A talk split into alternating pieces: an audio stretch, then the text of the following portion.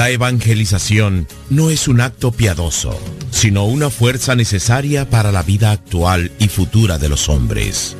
Te invitamos pues desde ya a escuchar el programa Evangelizar sin tregua de los misioneros servidores de la palabra. Comenzamos.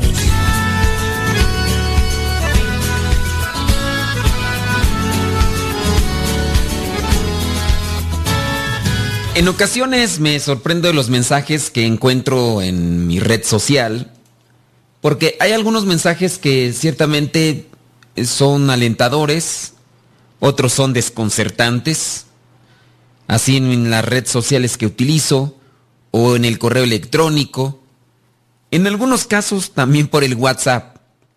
Eh, nosotros mandamos lo que son los evangelios por el WhatsApp y hay personas que nos solicitan y se los mandamos. Y entre todo ese grupo de personas, en este momento ya tenemos más de 2.400 personas en el WhatsApp y algunas de ellas eh, pues se comportan así a veces un tanto extraño. Llegan a como que ponerse un tanto enojadas y, y a la vez hasta llegan a molestarse por algunas indicaciones o reglas que les llegan a poner. Aquí estoy, es que, bueno, si, ustedes están escuchando y se alcanzaron a escuchar, el padre Enrique, alias Quique, está abriendo la puerta y está haciendo resonancia de lo que digo y por si ustedes alcanzaron ahí a escuchar algo, o para que no, se, no les sorprenda. Ya, ya, se, ya se fue el padre Quique, nomás pasó, abrió la puerta y como eh, es bien discreta la puerta, entonces por eso se escuchó. No sé si se escuchó, si se escuchó. Bueno, ¿en, qué estábamos tú? Es que me, me, me distraje. Ah, sí, es cierto. En que hay comentarios extraños. Me los han mandado por el WhatsApp, otros por el correo, otros por las redes sociales, en fin. Llega el momento en el que uno ve las cosas que, escriben en la página del Facebook. Por ejemplo, miren, estábamos hablando en otro de estos programas, estamos hablando de cómo en ocasiones los hijos no siguen los ejemplos de los papás en relación a la fe, a la religión. Y eso porque en algún momento, en alguno de los tantos programas que estábamos realizando, hablábamos de, del sacerdote Elí y hablábamos de Samuel. Cuando yo estaba llevando a cabo ese programa, y ustedes se acuerdan bien, eh, íbamos eh, leyendo, íbamos reflexionando desde la Biblia. Y obviamente, pues hay personas que se confunden entre los pasajes. Porque cuando estábamos reflexionando, que era literalmente, y que yo decía en qué libro estábamos reflexionando esa lectura, hubo una persona que me reclamó, me dice, usted está mal, está confundiendo a la gente. El que se consagró a Dios no era Samuel, era Sansón, y la mamá de Sansón fue la que prometió que no le cortaran el pelo. Digo, pero es que lo estoy leyendo aquí de la Biblia, entonces esta Biblia qué, ¿no es católica o qué? Dice, no, usted está mal. Y ese tipo de comentarios nos ponen, yo digo, a ver, ¿y qué onda? Bueno, estábamos tratando ese tema y llega una persona que escribió esto y lo rescaté. Dice, ah, bueno, el contexto es este. Hay algunos hijos que no siguen los ejemplos de los papás en relación a la fe y papás muy comprometidos en las cosas de iglesia y los hijos todo lo contrario. Pero bueno, en base a eso, hubo una persona que escribió esto. Dice, porque muchas veces los que sirven lo hacen hipócritamente. O sea, los que sirven en la iglesia lo hacen hipócritamente. Y lo que hacen en la iglesia y con los hermanos, no lo hacen en casa. O sea, no solamente está hablando de los cristianos católicos, sino también de otros, de, que no son cristianos católicos. Dice, y no lo hacen en casa. Lo que hacen en la iglesia no lo hacen en casa, ni con sus hijos. El ejemplo, dice esta persona, mi hermana. Mi hermana es ministra de Eucaristía. Bueno, ya hemos corregido. Eviten decir ministra de la Eucaristía, por favor. No son ministros de la Eucaristía, son ministros extraordinarios de la comunión, ¿ok? Digo, una vez de paso. Después dice la persona, eh, mi hermana es ministra de la Eucaristía y servidora en un grupo de iglesia. Y tiene tres años que no me habla. Tiene tres años que no me habla y sí anda allí sirviendo en la iglesia y es ministra de la Eucaristía y está en un grupo. No me habla. Saluda a los demás en la iglesia y a mí me brinca o hace como que no me ve. Es una hipócrita. Sé de hijos que acaban favoreciendo, por así decirlo, todo lo referente a la iglesia. Ha de ser aborreciendo, más que puso aquí, favoreciendo. Ha de ser aborreciendo. Sé de hijos que acaban aborreciendo lo referente a la iglesia porque los papás son de doble cara. Crecen así. Y cuando ya son grandes, no, no creen y no tienen fe. ¿Usted cree? Tiene razón esta persona que hay muchos que son hipócritas. Hipócrita en el sentido de la doble cara. De la doble cara. En la iglesia son unos y en la casa, con la familia, son otros. Esta persona dice, mi hermana tiene tres años que no me habla y es ministra de la Eucaristía. Y es ya, dijimos que no es lo correcto, pero yo estoy leyendo de forma literal como lo escribió la persona, ¿eh? para que no se me vayan a echar al cuello. ¡Uy! El padre corrigiendo que no digamos ministros de la Eucaristía y él sí está diciendo ministros de la Eucaristía. ¡Ay, qué, qué falso, eh! ¡Qué falso! Estoy leyendo literalmente, digo, porque no falta que el que se me eche al gogote, al cuello y que me empiece a morder. Digo, digo. Hoy vamos a hablar sobre preguntas y respuestas, pero ¿ustedes qué opinan de esto? De este comentario que muchos en la iglesia son hipócritas y que tienen doble cara y que en la iglesia actúan de una forma y en la casa actúan de otra. Díganos su opinión, háganos una llamada a cabina, mándenos un mensaje de texto para leer sus comentarios y ver también ustedes si tienen preguntas con respecto a la fe, nos va a dar mucho gusto responder a esas cuestionantes o a esas dudas de fe que pudieran tener. Y hablando de las dudas de fe, aquí ya tenemos algunas, ¿cómo no? Con todo gusto. Dice aquí, ¿para qué se cambió? A ver, ¿para qué se cambió de estola el padre cuando me dijo unos artículos que le di? Ah, ok, ya me acordé de esta llamada, que de hecho eh, la estaba yo escuchando por ahí en, en otro de los programas. Resulta que pregunta una persona que llevó a bendecir algunas imágenes, unos objetos religiosos. Los llevó a bendecir. Los llevó a bendecir y entonces lo que hizo el sacerdote que tenía una estola y la estola, por las que no saben qué es la estola, porque no, no falta, ¿verdad? Que, que no sepan qué es la estola. La estola es como la tipo bufanda que el sacerdote se pone cuando va a celebrar misa, que se lo pone en los hombros.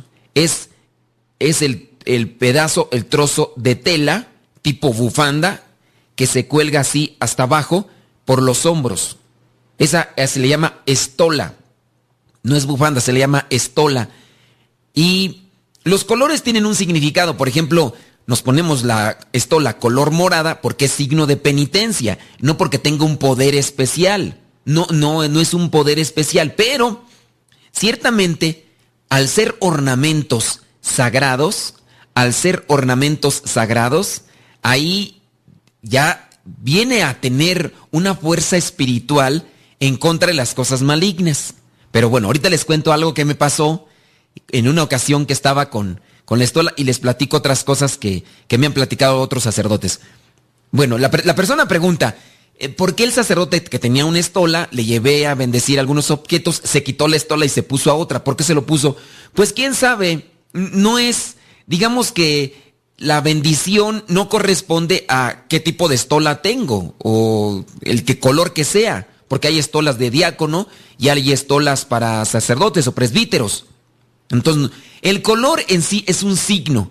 El color es un signo. El color verde, tiempo ordinario, el color blanco puede ser para el tiempo de Navidad, tiempo de Pascua, alguna fiesta. El color, el color rojo puede ser para la fiesta de Pentecostés o para alguna fiesta, celebración de algún mártir.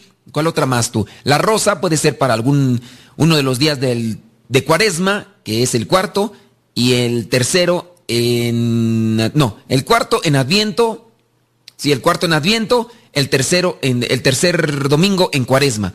En Cuaresma el tercer domingo se puede poner esto la rosa, en Adviento el cuarto domingo es color rosa. Entonces ya dijimos verde, blanco, rosa, morado.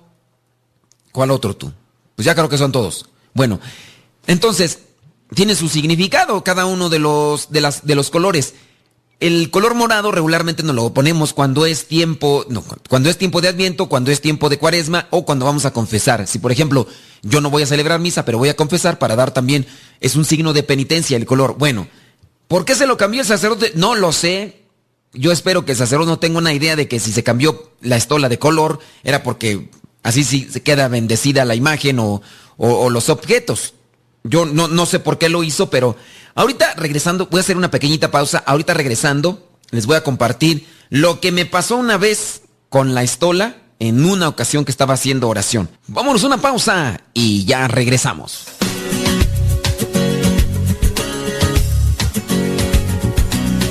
No se vayan, ya regresamos con el programa Evangelizar sin tregua.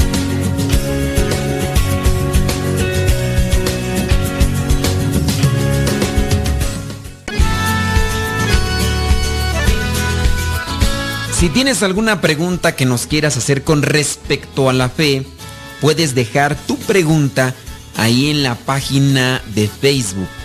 Programa Evangelizar sin tregua. Así se llama nuestra página, programa Evangelizar sin tregua.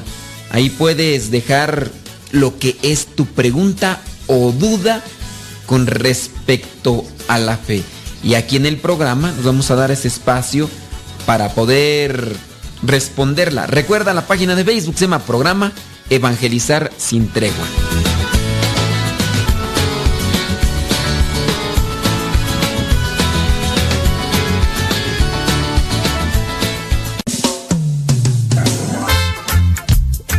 Radio Cepa se transmite solamente por internet, pero si un día no tienes internet y quieres seguir escuchándonos, nos puedes escuchar por línea telefónica sin necesidad de internet. En nuestra página oficial se encuentran los números telefónicos para Estados Unidos y para México. Ve a la página www radiocepa.com y ahí se encuentran los números de teléfono para Estados Unidos y México. Solamente tienes que marcar y de inmediato comenzarás a escuchar Radio Cepa en tu teléfono. Recuerda la página www.radiocepa.com.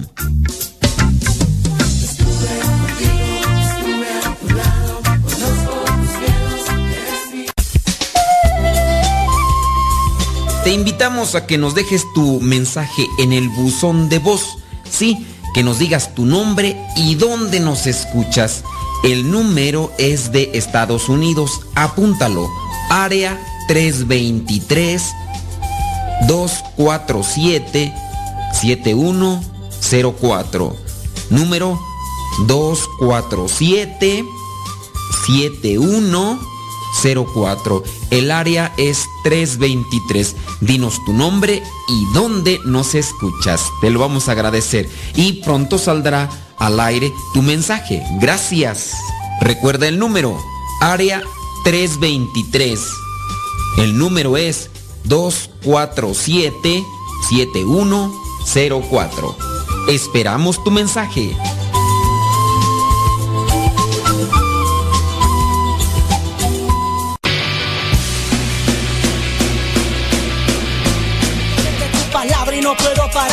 Lo que me das en ningún lado lo puedo callar. Amor, mi alma respira meditación.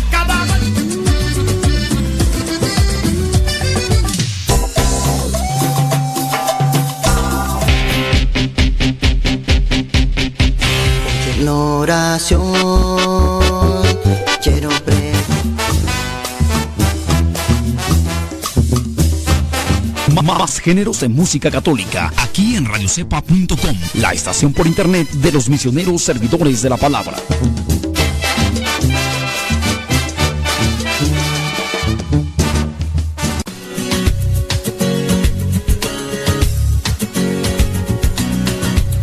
Ya regresamos a tu programa Evangelizar sin tregua.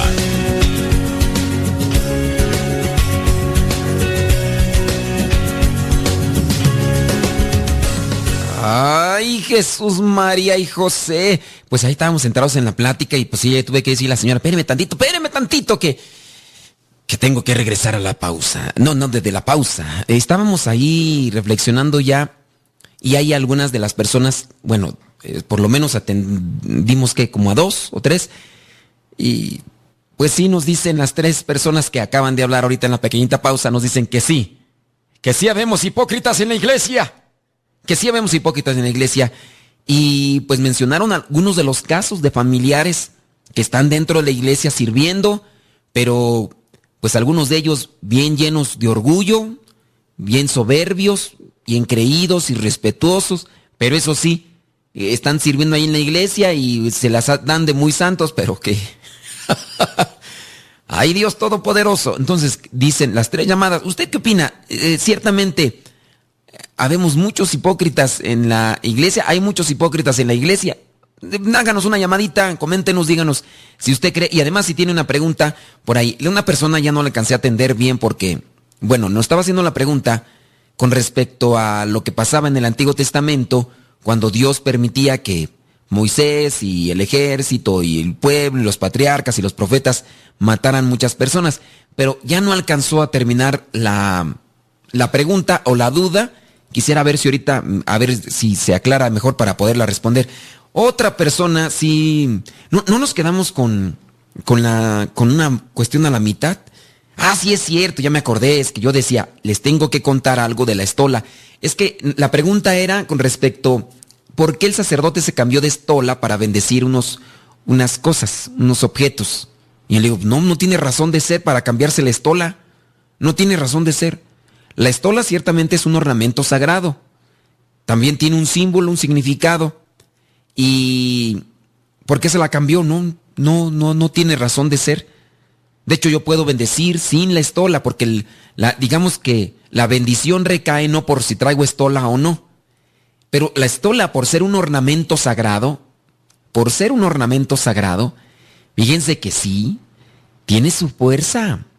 Es que un, ornamento sagrado, un objeto que está bendecido, tiene una fuerza espiritual que repulsa, rechaza las cosas del enemigo.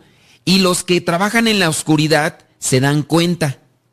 Ya muchas veces les he platicado, no se los voy a detallar como yo otras veces lo he hecho, pero ya una vez les platiqué de una de las brujas curanderas, eh, de estas mujeres que se dedican a hacer de este tipo de brujería y media, tenía a una familia prácticamente ya sometida y les estaba sacando una, una, lanísima, como decimos en México, sacando mucho dinero, porque eso es la costumbre de ellos, les hacen que les pasen cosas y después les dicen, es que te están haciendo un trabajo, yo te voy a ayudar y pues no dudo que esas personas con ayuda del demonio hagan cosas tanto malas como aparentemente buenas para que esas personas les den dinero.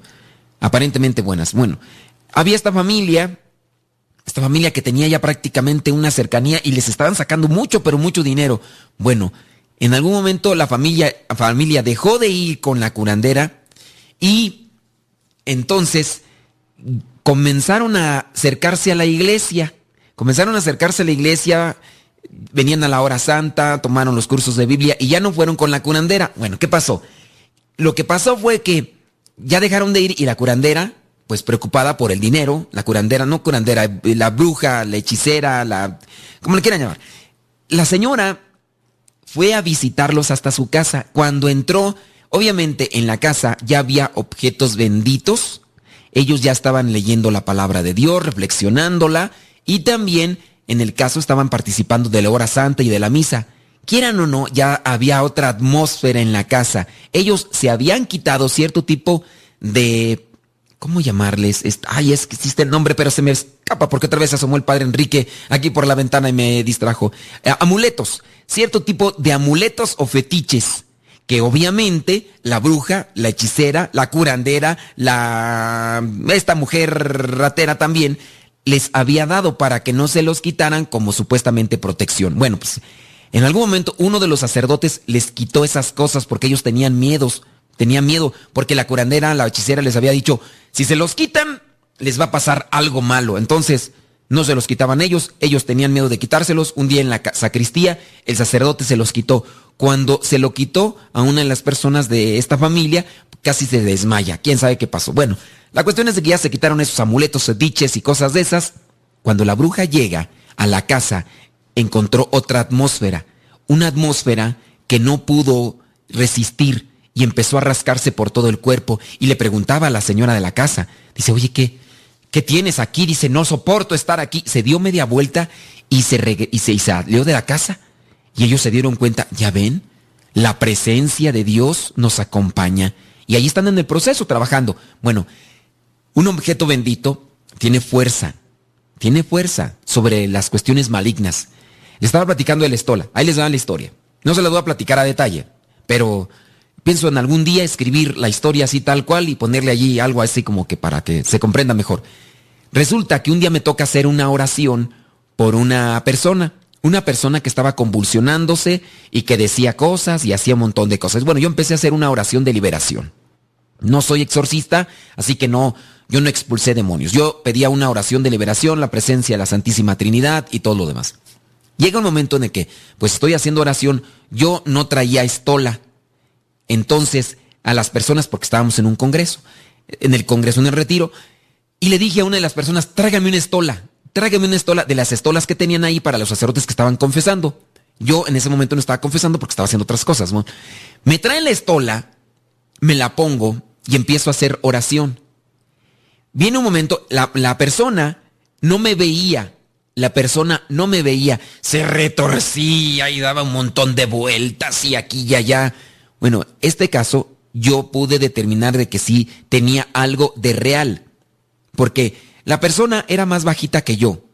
Mm, digamos que más o menos de delgada como yo. Bueno, yo no estoy tan delgado pues, pero más o menos eh, era una persona delgadita. Era una mujer. Más o menos delgadita, más bajita que yo. No la podían contener entre cinco personas y dos de ellos eran afroamericanos de un metro noventa, dos metros, grandotes, así, fornidos, de estos que están en los lugares estos que están de seguridad. Y no podían contener a esta muchachita más bajita que yo, más o menos así de mi físico, y, o delgadita, pues, para que se... Eh, delgadita, no la podían contener entre cinco personas. Cuando yo miré eso dije, no, esto sí ya no es... Esto sí ya no es natural. Esto sí ya no es natural. Acabo de ver por ahí una persona, un video de una muchacha también, una mujer, que en la misa, cuando terminó de proclamar el Evangelio el sacerdote, se le dejó ir una muchacha y dos señores, ya grandes de edad, agarraron a la muchacha y la sometieron. Yo digo, pues, estos dos señores la sometieron rápido. Bueno, pero en mi caso, el que me tocó a mí, eran dos afroamericanos de un metro noventa, dos metros más o menos de altura, así, fornidos y todo. Ellos dos y los otros tres latinos que estaban en el Congreso querían sostener a la muchacha y no la controlaban. No la controlaban. Yo ahí cuando me dije, no, no esto, ya no es sí ya no es natural. Bueno, a la muchacha la pusieron en el suelo, se retorcía, gritaba, escupía, hablaba y un montón de cosas. Se pusieron algunas señoras, los afroamericanos estaban ahí también por si pasaba algo para poder intervenir y lo demás. Viene el momento en el que me traen la estola porque la pedí y empecé a hacer la oración y todo lo demás. Oración en silencio, ni siquiera una oración en voz alta y lo demás. Esta persona, la muchacha, no me veía porque yo estaba en la parte de la cabeza y entonces ella no me miraba. Y viene el momento en el que digo, voy a utilizar la estola, me vino así la idea, voy a utilizar la estola, agarré una punta de la estola, porque otras veces lo he hecho, por ejemplo, para cuando voy a confesar y las personas dicen que pues sienten una presencia eh, divina o algo así por la estola. Entonces me acordé y agarré la estola y entonces se la llevo a la frente para dejarla caer en la frente. Ave María Purísima. Cuando está a punto de caer la punta de la estola en la frente, la muchacha hace la cabeza hacia atrás, voltea los ojos en blanco, me comienza a hacer unos gruñidos bárbaros, me empieza a escupir y a decir un montón de cosas. Y ahí fue donde dije yo, esto sí ya no es natural. Esto sí ya no es natural. Bueno, en un momento yo trato de hacer, de poner mi mano sobre su cabeza para hacer una oración. Oye, en ese momento la muchacha agarra con sus dos manos como si fueran tenazas, agarran la mía. Llega el momento en el que uno de los de seguridad afroamericanos, de los altotes, estaba y cuando ve que la muchacha me agarra como unas tenazas y me quiso mover la mano, ella no pudo moverme la mano, porque dicho ya de paso, yo estaba así con la estola y lo demás. No pudo moverme la mano. Cuando el de seguridad, el security, quiso quitar las manos de la muchacha, de la mía, él no podía soltarle las manos. Él no podía soltarle las manos. O sea, la muchacha era realmente fuerte en ese momento, tenía mucha fuerza, pero a mí no me pudo mover. Bueno, eso para contarles una anécdota de lo que era la estola. Por ahí tengo otra, pero tenemos que hacer una pequeñita pausa, criaturas del Señor. Estamos en preguntas y respuestas, esperamos sus preguntas, esperamos sus, sus mensajes, también sus comentarios. ¿Ustedes creen que en la iglesia hay mucha gente hipócrita? Vamos a una pausa y ya regresamos.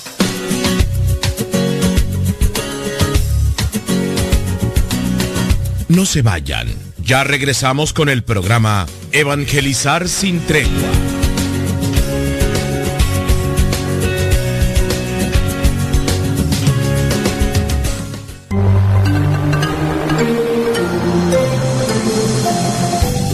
Sigan escuchando radiocepa.com, la estación de los misioneros servidores de la palabra.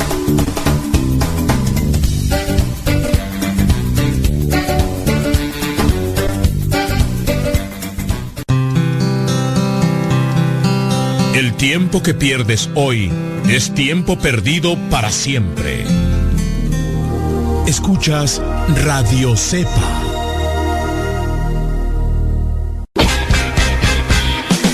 Si perteneces a una radio católica y quieres transmitir este tipo de programas, te invitamos a que te pongas en contacto con nosotros y te los podemos mandar estos programas ya editados. Así que busca nuestro correo electrónico ahí en nuestras redes sociales y con gusto nos ponemos de acuerdo y te los mandamos ya editados si es que perteneces a una estación de radio.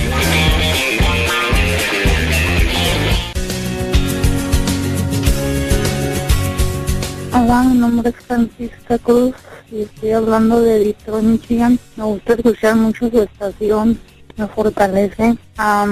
si pueden, pónganme en una alabanza, la de, ay, no sé, la que quieran, gracias. Padre, mi nombre es Rosario y estoy hablando de Phoenix, Arizona y nomás quería pedirle saludarlo y saludar a todos los escuchas y también pedir mucha oración por mí ya que estoy atravesando por momentos muy difíciles. Gracias. Adiós.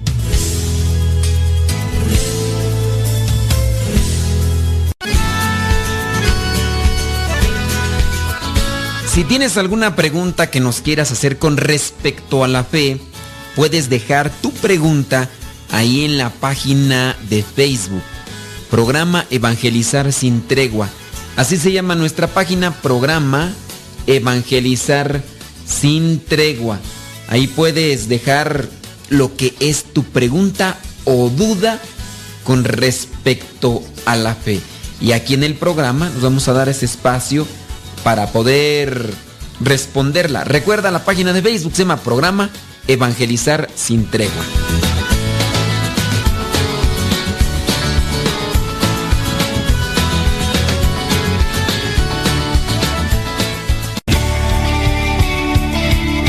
Padre muerto.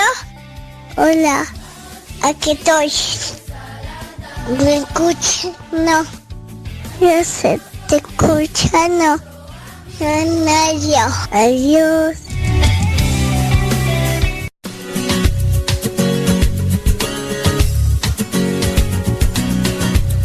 Ya regresamos a tu programa Evangelizar sin tregua.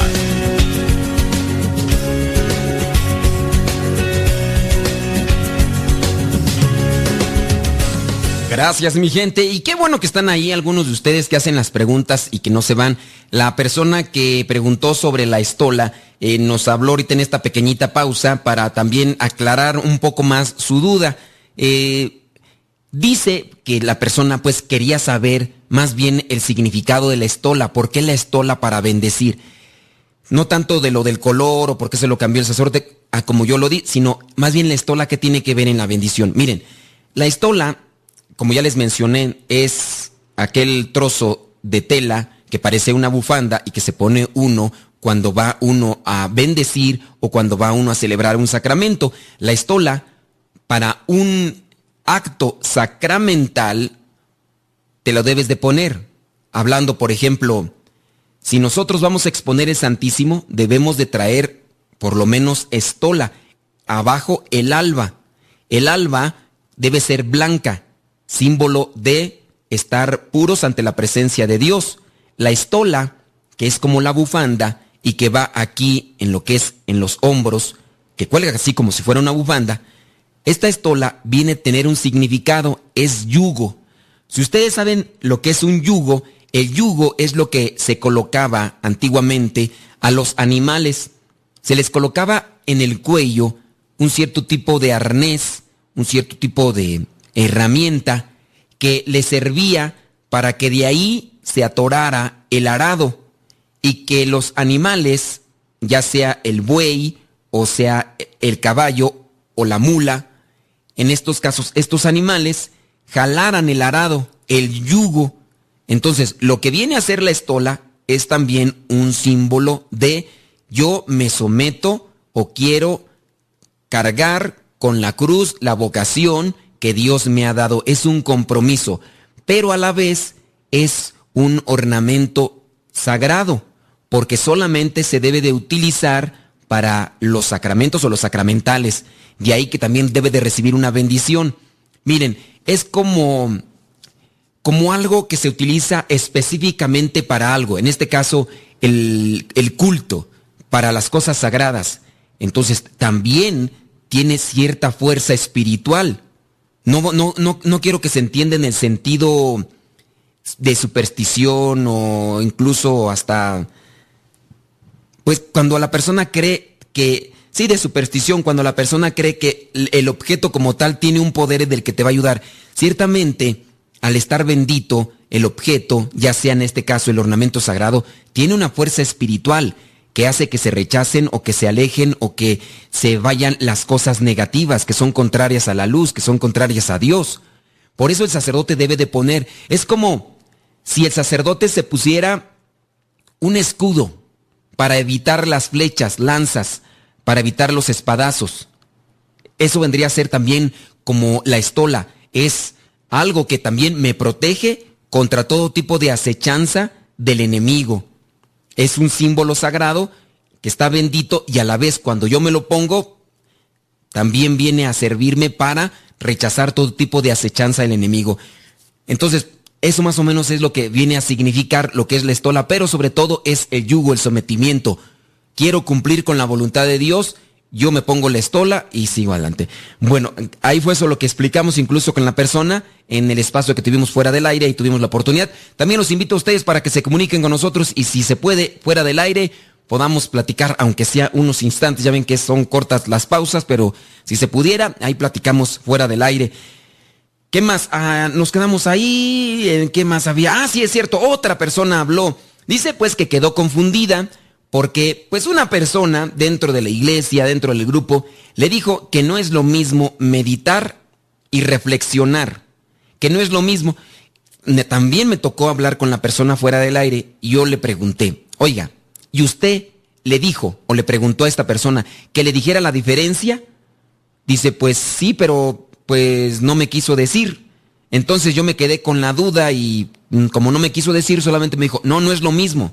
Pues no es lo mismo meditar y reflexionar. Entonces la persona está con esa duda e incertidumbre de, bueno, entonces, ¿qué voy a hacer? No sé la diferencia entre meditar y reflexionar.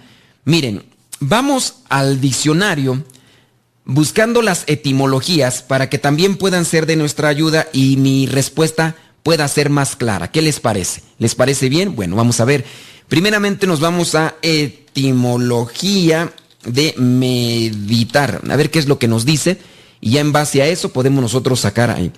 El verbo meditar viene del latín meditari, que significa considerar.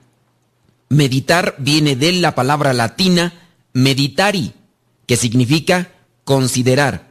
Este verbo deriva de una raíz indoeuropea, y ya ahí menciona ahí, que también dio en latín el verbo menderi, que es cuidar, tratar, de donde vienen palabras de médico, medicina o remedio. Bueno, la palabra entonces meditar vendría a ser considerar.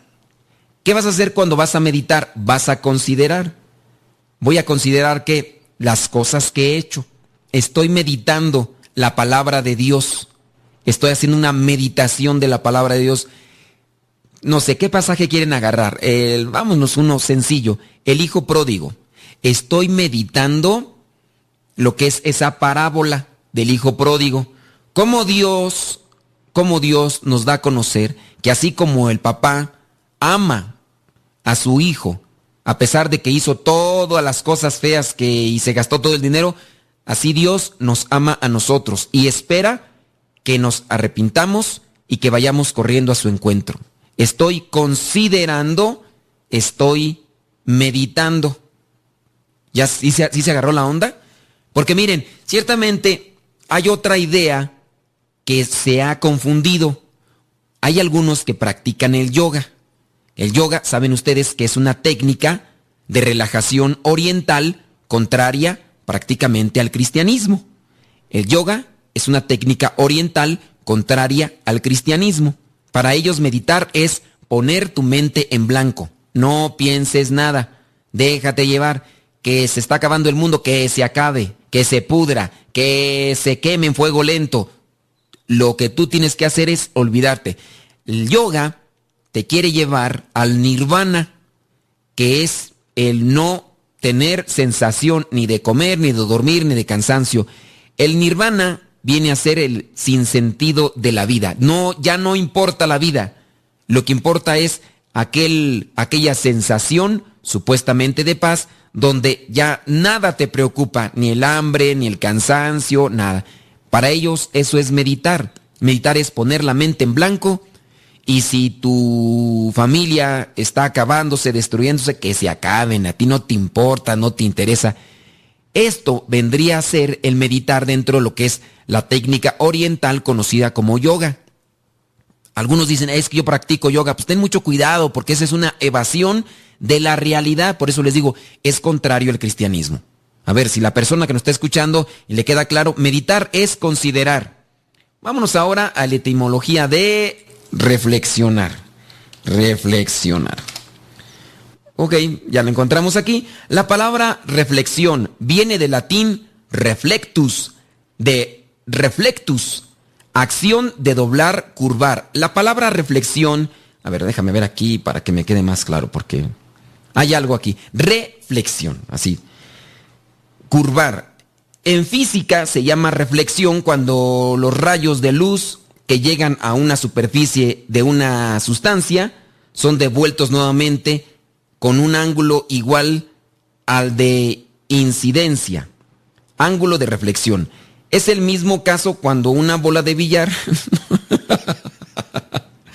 no tiene que ver nada con lo que es reflexión de, meditar, pero vamos a utilizar los términos que se están dando para esta explicación. Entonces, los rayos que llegan a una eh, superficie de sustancia son devueltos nuevamente en un ángulo igual al de incidencia, llamado, llamado ángulo de reflexión. Ok, eh, entonces la etimología de la palabra reflexión viene de acción de doblar, curvar. A ver si lo logro aplicar a lo que sería el término que nosotros entendemos de voy a reflexionar esta palabra. Es decir, agarro una, un pasaje bíblico, estoy reflexionando lo que me dijiste lo vuelvo a analizar, lo regreso, me pongo en tu lugar y ahora nuevamente regreso a mi situación. Estoy reflexionando lo que me dijiste.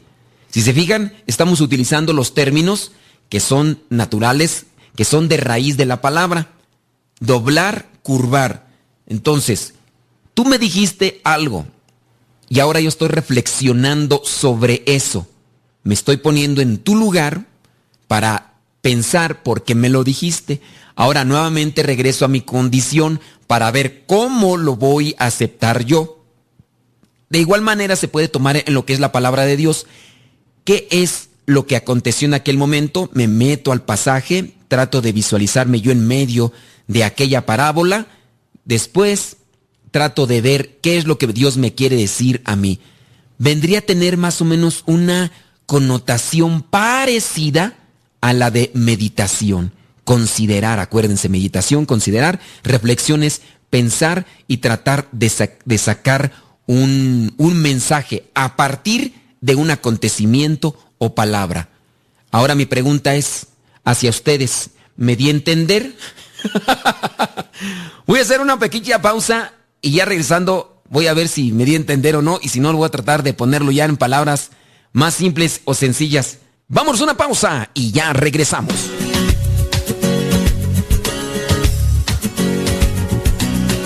No se vayan, ya regresamos con el programa Evangelizar sin tregua.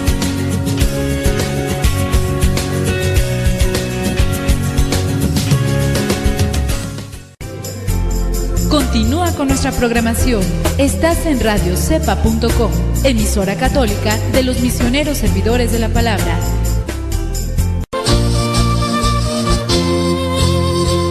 Oye, yo quiero ser misionero laico, ahí con ustedes, los misioneros servidores de la palabra, pero ¿qué, ¿qué, es lo que necesita? ¿Qué piden o qué requisitos tengo que cumplir? Bueno, primeramente tienes que tener entre 17 y 30 años para poder ingresar a lo que es un retiro vocacional. Los retiros vocacionales se realizan cada seis meses. Si estás interesado y quieres más información, visita nuestra página www.radiocepa.com www radiocepa.com y ahí encontrarás lo que son más detalles para participar de este retiro vocacional y posteriormente participar en la formación para ser misionero laico por un año y medio. Recuerda que ser misionero laico no es un llamado para ser religioso, sino un llamado para servir.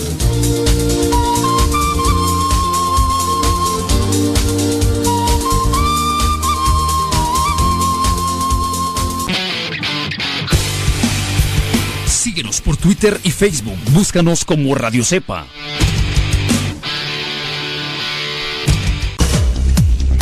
Quien ha conocido a Dios no puede callar. Sintonizas radiocepa.com, emisora católica de los misioneros servidores de la palabra, transmitiendo desde su seminario de teología en el Valle de México.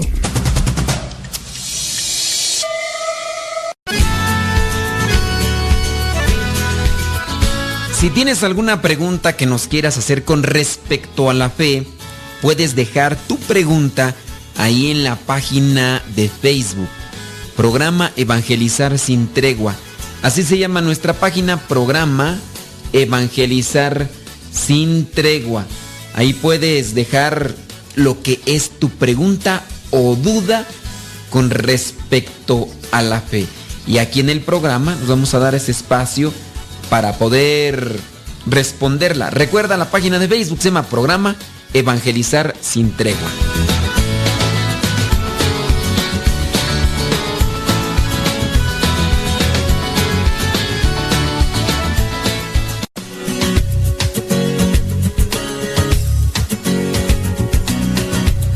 Ya regresamos a tu programa Evangelizar sin tregua.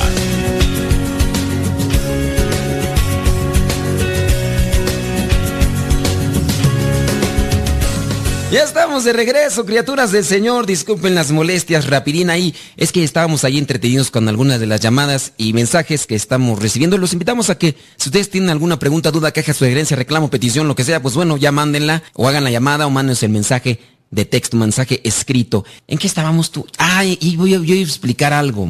Ah, ¿Qué era tú lo de...? Ya se me olvidó qué era lo que les iba a explicar, que les dije de qué. Tú, a ver, déjame checar acá, porque, ay, Dios mío, ya cuando no llega a esta edad. Eh, que se había quedado claro, pero con respecto a qué. Ah, meditar o reflexionar, sí es cierto. Que sí, ah, sí, porque estábamos explicando lo de meditar o reflexionar. Es que estábamos teniendo las otras llamadas y todo eso y ya me revolví aquí y allá. Y por eso, eh, les, eh, sobre meditar y reflexionar, tengamos cuidado, porque la confusión, como les mencionaba, dentro de lo que es ya esta corriente, moda, eh, forma, sincretismo del yoga que en algunas parroquias, iglesias han permitido ya entrar al yoga, el reiki y otras cosas más que son propias de las creencias orientales, budismo, hinduismo y demás, este tipo de creencias pues simplemente van en contra de la iglesia y cometen un error grave los sacerdotes cuando ellos mismos practican estas cosas, digo porque los hay, y también cuando permiten que otras personas lleguen a dar ese tipo de talleres o clases o cosas de esas. Entonces tengan mucho, pero mucho cuidado. Entonces, meditar y reflexionar, más o menos por ahí ya les dimos. Ah, nos hablaba una persona, dice que pues eh, un familiar se, casó, pero sin misa, que si es válido, sí. El sacramento puede hacerse fuera de misa, en la capillita si quieren, debe estar un sacerdote o diácono o el obispo, o en su caso muy extremo, si no puede ninguno de ellos, el sacerdote puede delegar a un laico, eh, pero es un caso ya muy extremo. Digamos, el sacerdote que atiende una comunidad y esa capilla está a 15 horas. El sacerdote no puede ir ahí, entonces lo que hace es delega a un laico, un laico es una persona bautizada, que sea el testigo. ¿Por qué? Porque los ministros en el sacramento del matrimonio es el novio y la novia. Deben de casarse por amor, no, no deben de estar eh, así presionados, no deben de estar eh, obligados, porque si no, entonces, si no hay amor, tampoco no es válido el matrimonio. Si están obligados, si están presionados a casarse, tampoco es válido el matrimonio. En fin, quizá a lo mejor no hay arras, quizá a lo mejor no hay anillos, quizá a lo mejor no hay lazo, quizá a lo mejor no hay vestido, no hay traje. ¿Es válido el matrimonio? Sí es válido el matrimonio. Para que sea válido el matrimonio es que los dos estén en libre consentimiento a unir sus vidas para toda, para toda su vida y que lo hagan en frente de un testigo cualificado. El testigo cualificado es el sacerdote, puede ser un diácono o puede ser el obispo o en su caso muy extremo, el sacerdote puede designar a un laico, pero solamente tiene que ser designado el laico y así. Ahora, la persona preguntaba que el sacerdote los había casado fuera de misa y que utilizó solamente la estola. ¿Es válido el sacramento? Sí, es válido. El sacerdote, de hecho, incluso fuera de misa, puede utilizar la estola. No está obligado a utilizar la casulla porque no es la celebración eucarística. La casulla solamente sería para la celebración eucarística. De hecho, cuando se hace exposición del Santísimo y demás, debemos de tener nuestra alba, la estola, lo que es en ocasiones el cíngulo, si es que tenemos ahí, o el cíngulo, y ya después vendría lo que es el paño de hombros y demás. Pero no la casulla, la casulla solamente sería para la celebración eucarística y en su caso, para las personas que en este eh, se casaron, el sacerdote llevaba alba y llevaba estola. ¿Es válido el sacramento? Sí. Hablando de, de oraciones y demás, ahorita tuvimos que cortar a la persona que estaba hablando porque dice que fue a un retiro y dice que en, este retiro la persona estaba muy triste y que el sacerdote vino a hacerle una oración de liberación. Ahora, la persona pregunta, ¿esta oración me afectó en algo? Me perjudicó, me atrajo algún cierto tipo de mal espiritual. No, miren, el término oración de liberación va en la misma línea de liberar a la persona. Liberar a la persona quizá a lo mejor de una enfermedad emocional, de una enfermedad quizá ustedes quieren mental, de una enfermedad hasta física, o de liberarla de cierto tipo de amenazas o acechanzas del enemigo. No hablamos de una posesión como tal, de un exorcismo. Pero si, por ejemplo, una persona, miren, un caso, en una ocasión una persona viene a verme y me dice que quiere una oración de liberación porque sintió que algo le estaba dominando más allá de su voluntad y que era raro porque la persona no tenía este tipo de, de inclinación o de tendencia a querer hacer aquello que, que se sentía, pero que eso lo había comenzado a sentir a partir de un acontecimiento en un lugar donde estuvo. Y a partir de eso, él sentía. Entonces pidió la oración de liberación. Cuando yo estoy haciendo la oración de liberación, la persona comienza a llorar y comienza a sentirse libre como si se hubiera destapado o se hubiera alejado de él un cierto tipo de peso o algo. Y ahí, pues bueno, ya la persona dice que se, sintió mejor y ya no tenía esa inclinación o esa tendencia hacia aquello. El padre eh, Antonio Fortea, uno de los exorcistas conocidos, el padre Gabriel Amor ya murió, pero el padre Antonio Fortea llega a decir que incluso la persona que puede ser sometida por la lujuria puede también estar siendo perseguida y acosada mucho por lo que son los demonios. Los demonios lo que hacen son o, provocan las tentaciones. No se meten a la mente, ellos no tienen el poder de meterse en la mente y lo demás, pero sí provocan las tentaciones o presentan las tentaciones. Y puede ser que por nuestros descuidos, por nuestras, mm, sí, descuidos en la cuestión espiritual, hemos dejado o hemos dado apertura a que estos, estos demonios nos persigan y que nos estén acosando constantemente y nos veamos sometidos a esas tentaciones. El padre Antonio Fortea, por ejemplo, habla sobre lo que es la lujuria que en el caso de uno de tantos que él ha tratado, sabía de una persona que estaba sometido por la lujuria y hacía aquellas cosas que ya incluso eh, sobrepasaban lo que era la naturaleza. Entonces viene a ser una oración de liberación y demás, y la persona se liberó, que era presencia prácticamente de algo que él mismo había permitido o había dejado que entrara a sus vidas. No quiere decir que si la persona mm, deja o no deja, bueno, más bien, ya me estoy revolviendo, es que quiero aclarar el asunto. No es cuestión de que, ay, el demonio vino, me agarró y ya no me puede soltar. No, es que también los demonios constantemente nos están atacando, nos están persiguiendo, nos quieren someter. Y nosotros, al no estar fuertes en Dios, al no estar agarrados con Dios, al no estar fortalecidos con Dios, el demonio puede ser presa de nosotros, porque somos frágiles. Y más si nosotros creemos o andamos coqueteando con estas cosas oscuras. Y bueno, ya me desvié del asunto, ¿verdad? Porque la persona preguntaba, ¿me puede afectar a mí que el sacerdote me haya hecho una oración de liberación solamente porque me sentía triste o estaba así, un tanto así como que distraída o demás? No, no te afectó, no te afectó. Es una oración de liberación que puede liberarte también de esa, de ese pesar, de esa tristeza. Recuerda que también los sentimientos pueden llevarte a abrir eh, tu corazón a las presencias demoníacas. Una persona, una persona que está eh, en el ambiente de soledad, triste, abrumada por los problemas de la vida, lo único que está haciendo es bajar la guardia y los demonios pueden ser hacer presa de esa persona. Entonces, no, el sacerdote al hacerte la oración de liberación en ningún momento te afecta, en ningún momento te perjudica, antes mejor te previene, te fortalece, te concede fuerzas para luchar contra las hechanzas del enemigo. Bueno, ¿y qué otra cosa tú? Había otra cosa por ahí que ya... Ah, sí, ya me acordé. Una persona, miren, una persona habló y dice, bueno, en el Antiguo Testamento encontramos los diez mandamientos. Uno de los diez mandamientos dice, no matarás. Dios le dice a Moisés, le dice al pueblo de Israel, no matarás. La persona entonces encuentra un cierto tipo de confusión. ¿Por qué Dios permitía e incluso mandaba matar aquellos que eran enemigos o contrarios a lo que era el pueblo de Israel. Si en, el, en los diez mandamientos dice, no matarás, y después Dios mismo les dice, tienes que acabar con esto, con esto y con esto. ¿Por, qué esa como que contradicción? Entonces la persona tiene esta, esta duda. Sí es un tanto difícil a veces comprender las circunstancias por las que se está dando lo que es el desarrollo de la historia del pueblo de Israel. Es, un tanto confuso, porque uno puede encontrar allí en los diez mandamientos, no matarás. Y ahí es donde uno debe de aplicar lo que hace rato eh, mencionamos, reflexión. A ver, ponte en situación de Dios, trata de pensar desde el lado de Dios, ¿por qué te lo dice? Ahora, regresa hacia tu situación y trata de reflexionar qué es entonces lo que tienes que hacer, para qué.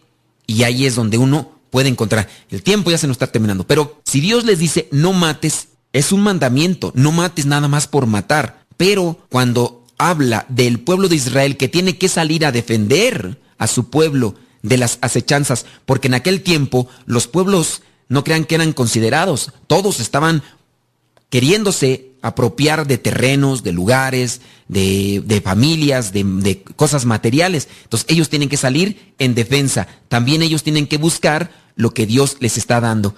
Y por eso también ellos tienen que defenderse. Incluso dentro del ejército, una persona que está en el ejército y ha matado para defender, salvaguardar los intereses del país, esa persona no peca. Aunque eso lo tendríamos que explicar en otro momento. Señoras y señores, el tiempo se nos ha terminado. Gracias por estar ahí presentes. Recomienden el programa para que sigamos en esta estación, para que sigamos compartiendo las cosas que nos da la vida. Se despide el Padre Modesto Lule de los misioneros servidores de la palabra. Nos escuchamos en la próxima.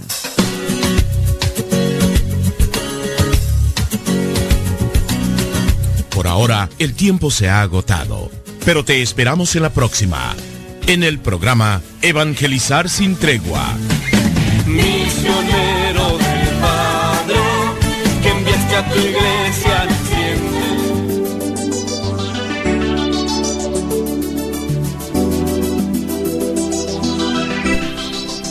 Ven conmigo. Bonito canto, ¿verdad? Bonito canto. ¿Dónde lo vas a encontrar? Bueno, lo vas a encontrar en el disco Envíame, Señor Jesús, de los misioneros servidores de la palabra. Recuerda, el canto se llama Ven conmigo. Hoy despertó un corazón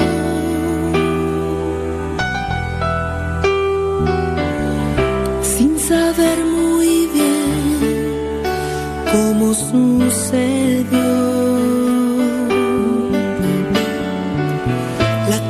Confusión desapareció.